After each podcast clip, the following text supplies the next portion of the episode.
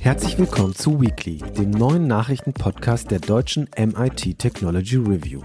Darin wollen wir jede Woche Nachrichten aus Technik und Wissenschaft einordnen, um einfach besser zu verstehen, was hinter der Nachricht steckt.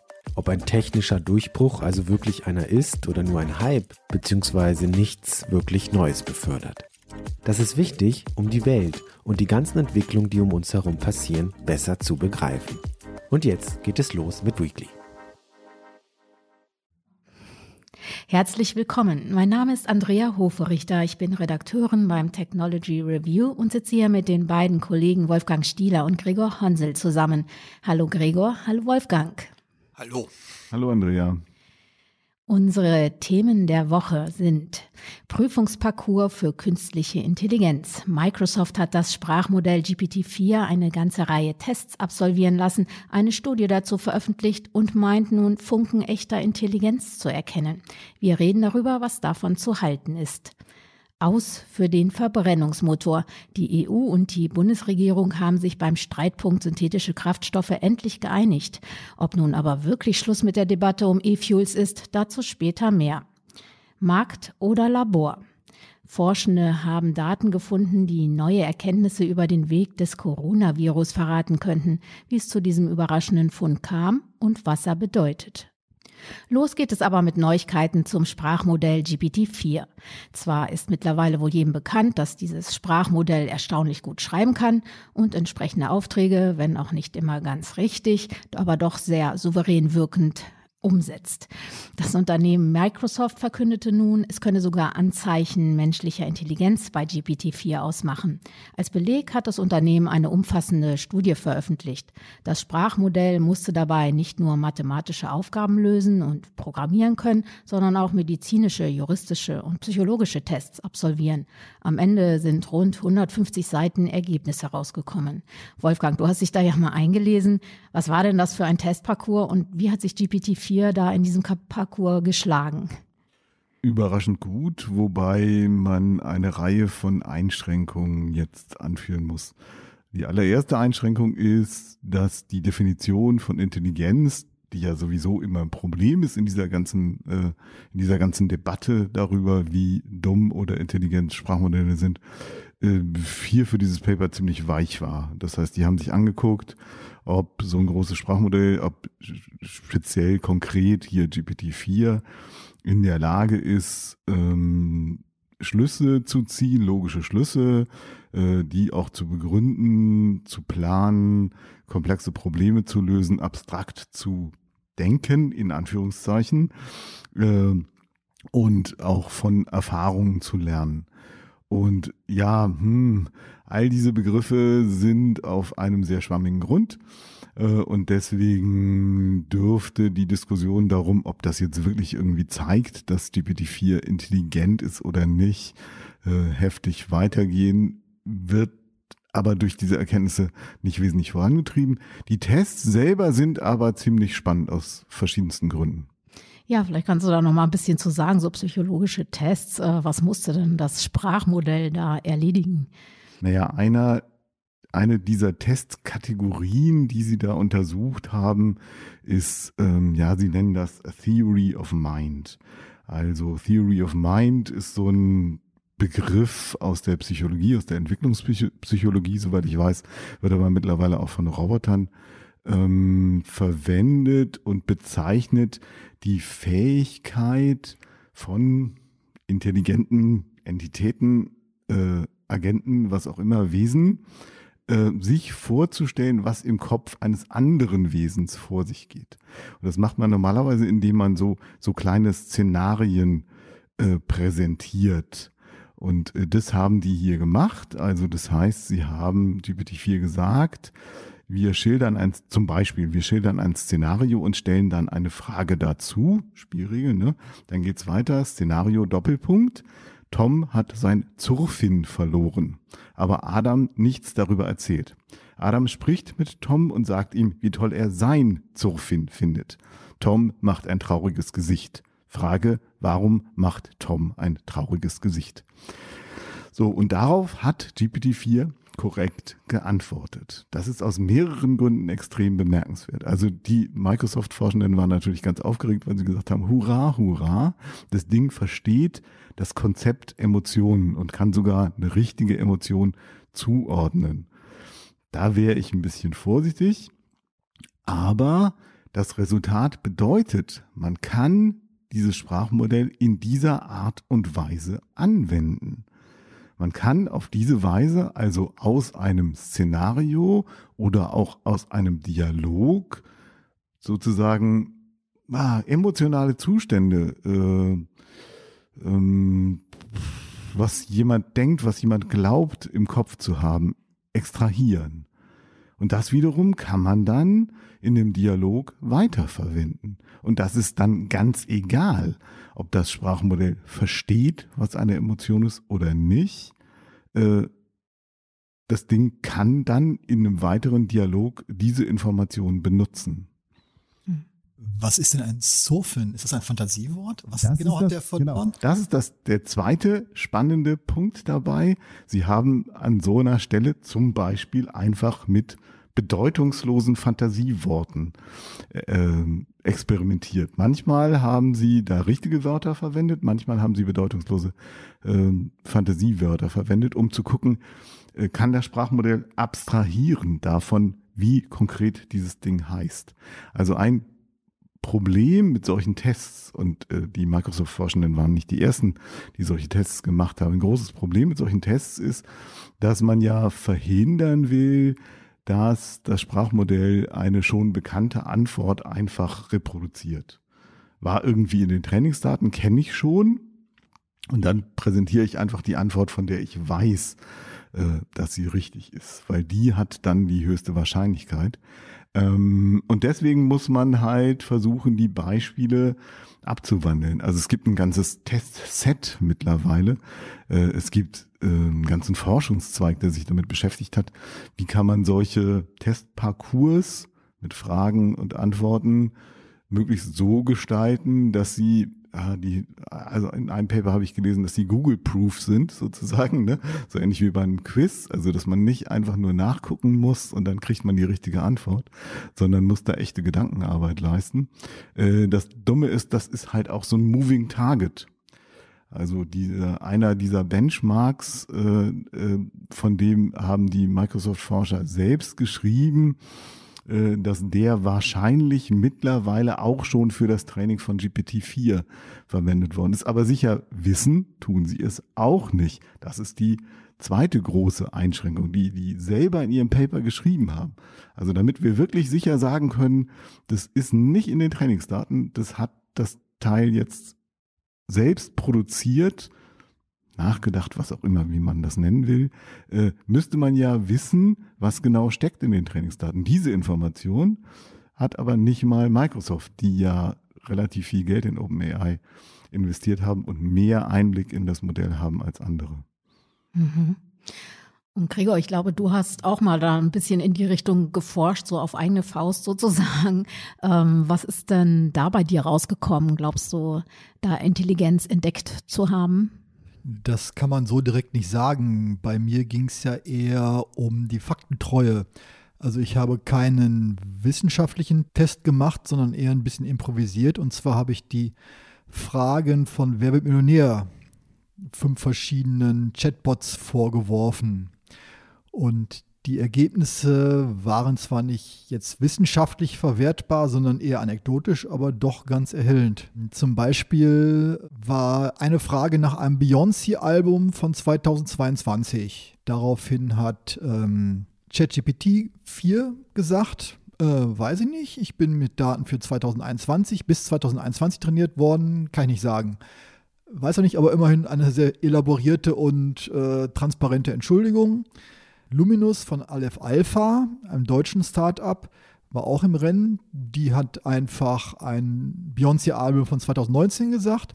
Aber ein anderer, relativ unbekannter Chatbot namens Claude, der wusste es. Der hat die richtige Antwort gegeben. Und ja, so dass das ähm, Intelligenzverständnis hat sich vor allem auch in der Frageverständnis gezeigt. Und da gibt es noch ein bisschen Luft nach oben. Also ein, eine Frage war zum Beispiel, ähm, was erkennt der Mediziner in der Paella, wenn sich da ein Konsonant eingeschlichen hat?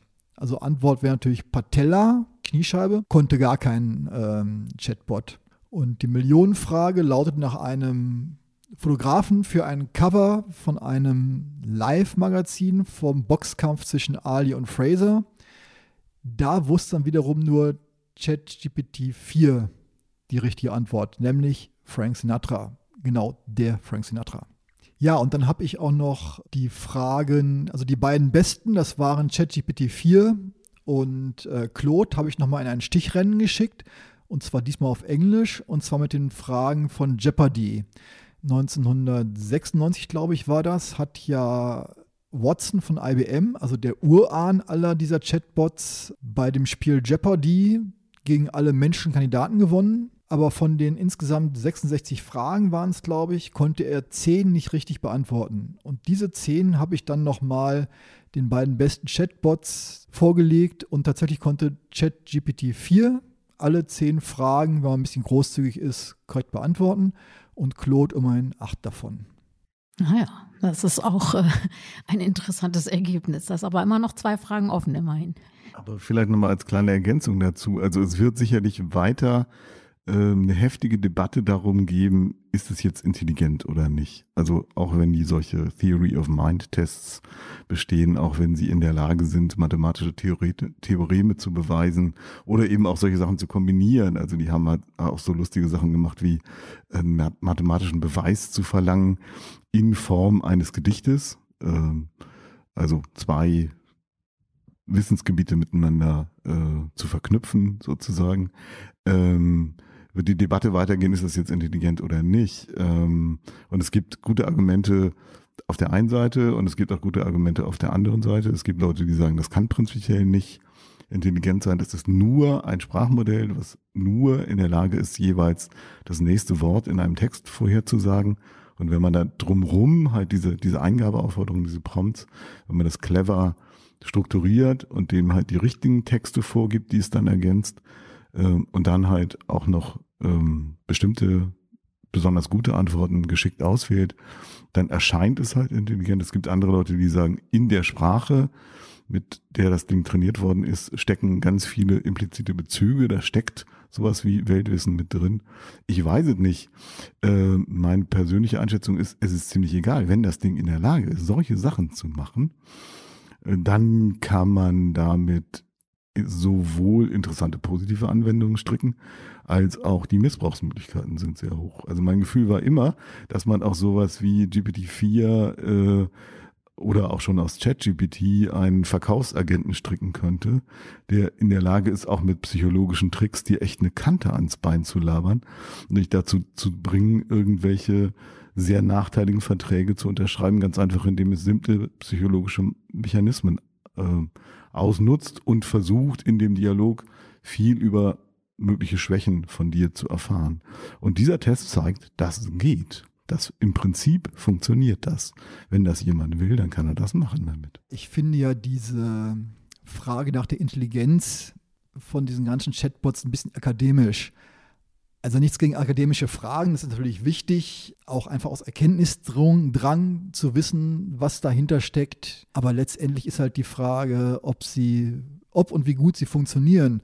Und ich persönlich frage mich auch, was mir eigentlich mehr Angst macht, eine schlecht funktionierende KI oder eine zu gut funktionierende KI. Also beides hat äh, seine eigenen äh, Chancen und Risiken und ähm, das interessiert mich eigentlich viel mehr als die Frage, ob da jetzt wirklich nur Zahnrädchen dahinter drehen oder ob da irgendwann ein Geist tatsächlich sich manifestiert. Okay, gut. Dann bleibt das erstmal nach wie vor noch im Reich der, der akademischen Gesellschaft, das irgendwann vielleicht doch abschließend oder eben auch nicht äh, beantworten zu können. Äh, kommen wir einfach äh, zum nächsten Thema. Ähm, da geht es um die FDP und wie intelligent es von dieser Partei war, ein schon geschnürtes Paket der EU zum Aus von Autos mit Verbrennungsmotoren wieder in Frage zu stellen. Das wurde ja in den letzten Wochen umfassend und zum Teil auch heftig diskutiert. Und die FDP wollte ja erreichen, dass Verbrennungsmotoren, die mit klimaneutral erzeugten sogenannten E-Fuels betrieben werden, dass die durchaus eine Zukunft haben sollten. Stichwort Technologieoffenheit. Und die meisten Expertinnen und selbst das Gros der Automobilindustrie haben darin aber eigentlich keinen Mehrwert gesehen. Und nun soll es kürzlich zu einem Kompromiss gekommen sein oder ist es zu einem Kompromiss gekommen und viele PolitikerInnen haben sich sehr erleichtert gezeigt. Aber äh, Gregor, ist denn jetzt wirklich Ruhe im Karton? Ja, äh, ich habe ja schon vor ein paar Monaten mal geschrieben in einem Heft, äh, das Gute an der E-Fuel-Debatte ist, dass jetzt endlich vorbei ist, dass man sich wieder um wirklich wichtige Sachen kümmern kann. Das war offenbar etwas voreilig. Jetzt gibt es zwar einen Kompromiss zwischen Regierung, Bundesregierung und EU, dass auch nach 2035 ähm, weiter verbrennergetriebene Autos zugelassen werden dürfen, wenn sie denn mit E-Fuels betrieben werden können. Wie genau das technisch funktioniert, weiß ich nicht. Ist mir auch völlig egal, weil es vollkommen irre irrelevant. Kein Mensch wird diese Autos bauen, keiner wird sie brauchen und den E-Fuel dafür wird es auch nicht geben zu erschwinglichen Preisen. Also eigentlich äh, komplett irrelevant die Frage. Jetzt hat das aber noch einen Weiterdreh gegeben. Und zwar setzt sich jetzt die FDP dafür ein, dass diese E-Fuels steuerbefreit sind, was aus zwei Gründen äh, etwas seltsam ist, weil erstmal Technologieoffenheit, da war doch mal was von der FDP. Jetzt will sie aber Steuer, an den Steuern drehen, damit sie eben doch bestimmte Sachen, dann ist wieder mit der Technologieoffenheit vorbei. Weil dann will sie eben doch ihr schönes E-Fuel irgendwie steuerlich durchsetzen. Und ähm, zweitens ist sinn sinnlos, weil ähm, es gibt ja bereits eine Differenzierung zwischen fossilen Brennstoffen und E-Fuels, nämlich über die CO2-Abgabe schon dadurch ähm, sind ja, wären natürlich E-Fuels, so sie denn klimaneutral hergestellt werden würden, tatsächlich ähm, finanziell etwas erschwinglicher. Aber auch diese, abgesehen davon, dass ich echt jetzt hoffe, dass die, das Thema jetzt echt mal vorbei ist, aber auch das halte ich für relativ irrelevant, weil äh, diese komische Steuererleichterung wird die E-Fuels auch nicht retten. Äh, jetzt hat sie halt ihren Willen gekriegt, die FDP, und jetzt ist offenbar Ruhe. Das Ärgerliche an dieser Debatte sind zwei Punkte. Erstens, so der politische Stil, der geht überhaupt nicht. Also nochmal als 6%-Partei dazwischen zu grätschen und ein fertig verhandeltes Paket in der EU nochmal zu torpedieren, nur weil man glaubt, seine Porsche-Fahrerfraktion und seine Stammkundschaft oder Stammtischkundschaft bedienen zu müssen, ist einfach lausiger politischer Stil. Und natürlich ist es auch ein sehr durchsichtiges Manöver von den wirklichen wichtigen Themen, gerade im Verkehrsbereich, abzulenken. Der Herr Wissing hat ja da ewig viele Baustellen offen. Er hat also quasi jetzt in anderthalb Jahren nichts richtig auf die Schiene gesetzt, auch im wörtlichen Sinne. Also Bahn ist ein Desaster, Tempolimit, ähm, Dieselsubventionen oder steuerliche Vorteile für Diesel, äh, Dienstwarenprivileg wird alles nicht diskutiert, weil, weil er halt ständig diese Diskussion über E-Fuels am Laufen hält. Wo wir ja auch drauf reagieren. Wir sind ja auch ein bisschen dran schuld, dass diese Diskussion weitergeht. Ja, das ist das Ärgerliche an der ganzen Geschichte und ich hoffe, dass wir jetzt dann auch tatsächlich fürs erste, zum letzten Mal über E-Fuels hier gesprochen haben. Also du plädierst dafür, ähm, das Thema jetzt zu ignorieren, erstmal sich auf Wichtiges konzentrieren und da äh, kam ich vielleicht einfach zum nächsten Thema. Also pädagogisch ist das nicht, ist das nicht Sinn? Ist, wie, weiß ich nicht, ist halt so eine pädagogische Frage. Wenn man ein Dreijähriges hat, was auf dem Boden liegt und mit den, mit den Händen auf den Boden trommelt und sagt, ich will jetzt aber die Schokolade haben, ob man sich da in die Diskussion einlässt oder ihm die Schokolade gibt. Ähm, ja, ist, pädagogisch ist die Schokolade wahrscheinlich nicht die beste Variante, aber eine pragmatische. Okay, dann machen wir mal ähm, so halb pädagogisch das Thema jetzt nicht allzu lange ausführen und vielleicht zum nächsten übergehen.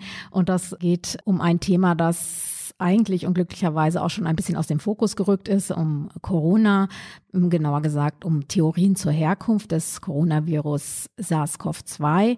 Und da steht ja im Grunde im Wesentlichen der Ort fest, also äh, Wuhan, wo der erste Krankheitsausbruch unter Menschen beobachtet wurde. Aber wie jetzt das Virus genau zu Menschen gekommen ist, das ist umstritten. Kam es aus einem Labor? Da sagte der Chef des FBI neulich, das sei höchstwahrscheinlich. Ist aber ein bisschen unklar, woher, worauf das fußt. Äh, aber es ist eben auch ein Geheimdienst. Da ist eben vieles geheim.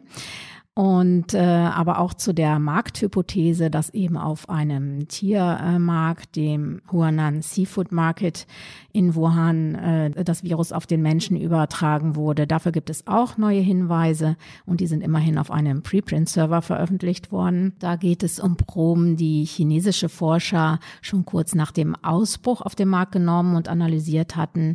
Da war der Markt schon geschlossen, aber sie haben eben Abstriche aus Käfigen und Wänden genommen und das Erbgut analysiert analysiert und äh, die Daten waren aber da ganz lange nicht zugänglich und auch nirgendwo aufzufinden. Und jetzt hat die französische Forscherin Françoise Debat diesen wichtigen Datensatz äh, gefunden, bisschen durch Zufall, in einer Datenbank, wo sie ihn auch gar nicht vermutet hatte. Und aus diesen Daten geht jetzt hervor, dass in vielen Proben nicht nur das Coronavirus zu finden war, sondern auch äh, Gensequenzen von Tieren, vor allem von Marderhunden. Und das Ganze wird jetzt so als ein weiteres Indiz für die Markthypothese gehandelt, wenn auch nicht ein Beweis. Ein Experte sagte im Fachblatt Nature, es sei das Beste, was man zurzeit kriegen kann. Aber es betrifft natürlich auch immer so ein bisschen äh, die Wissenschaftspolitik in China. Und äh, da würde mich mal interessieren, ob äh, ihr, Gregor und Wolfgang, ob ihr das auch verfolgt habt, wie die Diskussionen dazu laufen. Also ich habe nicht die neuesten Entwicklungen verfolgt. Wir hatten vor geraumer Zeit äh, Texte dazu, die ich mir mal ein bisschen näher angeguckt habe, auch weil ich äh, mich immer wieder beschäftige mit dem eher politischen Aspekt, also mit dem Verhältnis zum Beispiel zwischen USA und China, aber eben auch Europa und China. Was heißt das jetzt für technisch-wissenschaftliche Zusammenarbeit? Was heißt das für das Engagement von äh, deutschen oder europäischen Unternehmen? In China, diese ganzen politischen Spannungen, die es da gegeben hat. Und da muss man schon sagen, na ja, also das eine ist die wissenschaftliche Frage, aber das andere ist natürlich, die ist sehr stark überlagert eben von dieser politischen Auseinandersetzung. Für mich äh, eine wichtige Lehre aus dieser ganzen Geschichte, aber das ist jetzt auch nur so ein Meta-Ding, äh, wäre, dass es nochmal wieder, also dass die Tatsache, dass diese Daten jetzt aufgetaucht sind, nochmal wieder zeigt, dass diese Erzählung, die wir normalerweise hier immer im Kopf haben, äh, dass die KP in China alles kontrolliert, dass die wahrscheinlich ein bisschen ungenau ist. Also ich glaube nicht, dass die in der Lage sind, alles zu kontrollieren. Das ist eine große bürokratische Organisation. Da gibt's Rivalitäten, da gibt's Fehler, die Menschen machen. Entweder ist, sind diese Daten sozusagen aus Versehen auf einem Server geblieben oder hochgeladen worden oder da hat die Freigabe nicht gestimmt oder irgendjemand wollte irgendjemand anders gegen das Knie treten und hat die halt geleakt. Mhm. Beides ist durchaus denkbar. Mhm. Also es war halt so, dass diese äh, französische Forscherin äh, aus den Daten auch ablesen konnten, dass die eben im letzten Sommer schon hochgeladen wurden und dann aber erst zugänglich gemacht wurden Ende Januar. Und dann kam es auch dazu, die hat sich natürlich ein internationales Team dann noch geholt, um die Daten auszuwerten. Und kurz nach der Veröffentlichung auf dem Preprint-Server hatten die plötzlich alle keinen Zugang mehr zu dieser Datenbank. Und ähm, dann hatten sie wieder Zugang, dann waren aber die Daten nicht mehr einsehbar. Und äh, auf Nachfrage des Wissenschaftsmagazins Nature hieß es dann, ja, die wären jetzt in Bearbeitung und dann könnte es schon mal sein, dass sie nicht sichtbar sind. Also das ist alles ein bisschen unklar, wo da äh, wer was gemacht hat. Und ich denke, diese Frage, wie geht man eigentlich mit äh, wissenschaftlichen Informationen oder in der Zusammenarbeit äh, mit China um, das ist nochmal ein ganz eigenes, komplexes Thema. Genau, und äh, da passt es sich eigentlich ganz gut, dass wir jetzt zu unserer einfachen Rubrik kommen, der Tipp der Woche. Da geht es um ein Buch. Und zwar hat das Gregor gelesen. Das Buch heißt Und wenn wir die Sonne einfach verdunkeln? Fragezeichen. Und Gregor, du hast nicht nur das Buch gelesen, sondern auch in unserem Deep Dive ganz ausführlich mit dem Autor gesprochen. Und kannst uns jetzt bestimmt erzählen, worum es äh, dem Autor geht und vor allem, wie dir das Buch gefallen hat. Ja, also es geht um das solare Geoengineering. Das heißt, man setzt ähm, Schwefeldioxid in der Atmosphäre frei, in der Stratosphäre, wo es sich dann zu Partikeln verdichtet, die die Sonne abstrahlen. Ist also eine ziemlich ähm, radikale Maßnahme gegen die Erderwärmung. Und das Bemerkenswerte an dem Buch fand ich äh, von Gernot Wagner, das ist ein österreichstämmiger stämmiger Forscher, Ökonom, äh, der in der Columbia University in New York lehrt und forscht, ähm, dass er selber, er ist zwar selber Partei, er ist also selber, nimmt auch sehr dezidiert Stellung, macht auch sehr dezidiert klar, was seine eigene Rolle dabei ist, wer mit, mit wem er schon geforscht hat, welche äh, Konferenzen er organisiert, aber trotzdem es ganz gut hinkriegt, ähm, fair alle Standpunkte und auch Gegenstandpunkte darzustellen. Ähm, das fand ich schon mal cool. Also das Buch fängt an mit dem Satz, ähm, die, so sinngemäß, die Idee des solaren Geoengineerings klingt wie totaler Wahnsinn und genau das ist es auch. Da denkt man ja, ja super, warum muss ich jetzt noch weiterlesen? Ähm, ist ja mal eine klare Aussage, aber es wird dann noch, noch deutlich differenzierter. Und ähm, er hält es halt, wie gesagt, selber auch für eine, nicht für die beste Idee. Er setzt sich aber heftig dafür ein, es zumindest zu erforschen. Und selbst die Frage, ob man es überhaupt erforschen sollte, ist ja umstritten. Weil da viel Geld reingesteckt wird, das man anders verwenden kann, oder? Ach, das sind jetzt, wir reden hier von so niedrigen zweistelligen Millionenbeträgen. Das ist nicht der Punkt. Also die Logik ist eher die, wenn uns die Wissenschaft ein Werkzeug in die Hand gibt, und dazu muss man wissen, es ist sehr schnell wirksam und es ist billig. Und genau das hält Gernot Wagner auch für ein Problem. Es sei halt zu wirksam und zu billig. Ähm, und es sei nur eine Frage der Zeit. Es sei nicht die Frage, ob wir es anwenden werden, sondern wann und vor allem wer es tun wird, weil es ist einfach zu verlockend. Irgendwann wird es jemand machen und darauf sollte man vorbereitet sein und das dann erforschen. Okay. Und was ist deine persönliche Meinung dazu? Schließt du dich an? Äh, ja, ich fand Geoengineering auch immer blöd, weil End-of-Pipe-Lösung und so. Allerdings, ähm, ja, den Argumenten kann ich mich nicht ganz verschließen und vor allem den Argumenten zur Erforschung. Ja, genau, noch das Argument gegen die Erforschung war auch, ähm, dass wenn die Wissenschaft Instrumente bereitstellt, Werkzeuge bereitstellt, dass diese dann auch benutzt werden würden. Also auch wenn die Wissenschaft jetzt sagen würde, ja, so und so könnte es funktionieren, hat aber die ganz heftigen Nebenwirkungen, darum raten wir davon ab, wird es doch benutzt werden. Also wer würde, wer hat sich je von Warnungen davon abhalten lassen, ein funktionierendes Instrument zu nutzen? Das stimmt. Also ja, aber trotzdem, trotzdem, ähm, trotz dieses Arguments kann ich auch verstehen, äh, trotzdem erforscht werden muss es. Da bin ich mit dem Autoren doch ziemlich einig. Wolfgang, auch deine Meinung, oder? Na, ich bin ja ein bisschen skeptischer. Also man kann natürlich argumentieren, dass die Tatsache, dass man zum Beispiel gar nicht im Moment, weil es nicht erforscht ist, gar nicht genau weiß, was passiert, wie sich zum Beispiel sowas auf die Verteilung von Niederschlägen auswirkt, ähm, dass dieses Risiko möglicherweise Staaten davon abhält, diese Technologie tatsächlich zu verwenden. Andererseits, wenn der Druck hoch genug ist, dann könnte es passieren, dass das sowieso passiert. Also genau das, was der Wagner da sagt. Und tatsächlich ist es ja so, dass äh, in einem Roman von Kim Stanley Robinson, das Ministerium für die Zukunft, genauso ein Szenario geschildert wird, dass die indische Regierung halt die Faxen dicke hat, nachdem es äh, Hitzewellen gegeben hat, bei der mehrere Millionen Menschen getötet worden sind, äh, lassen die halt einfach mal ihre Jets hochsteigen und fangen damit an, ohne irgendjemand anders zu fragen. Naja, und die Hitzewellen haben wir schon. Da sind zwar nicht Millionen von Menschen, aber immerhin schon Tausende von Menschen gestorben.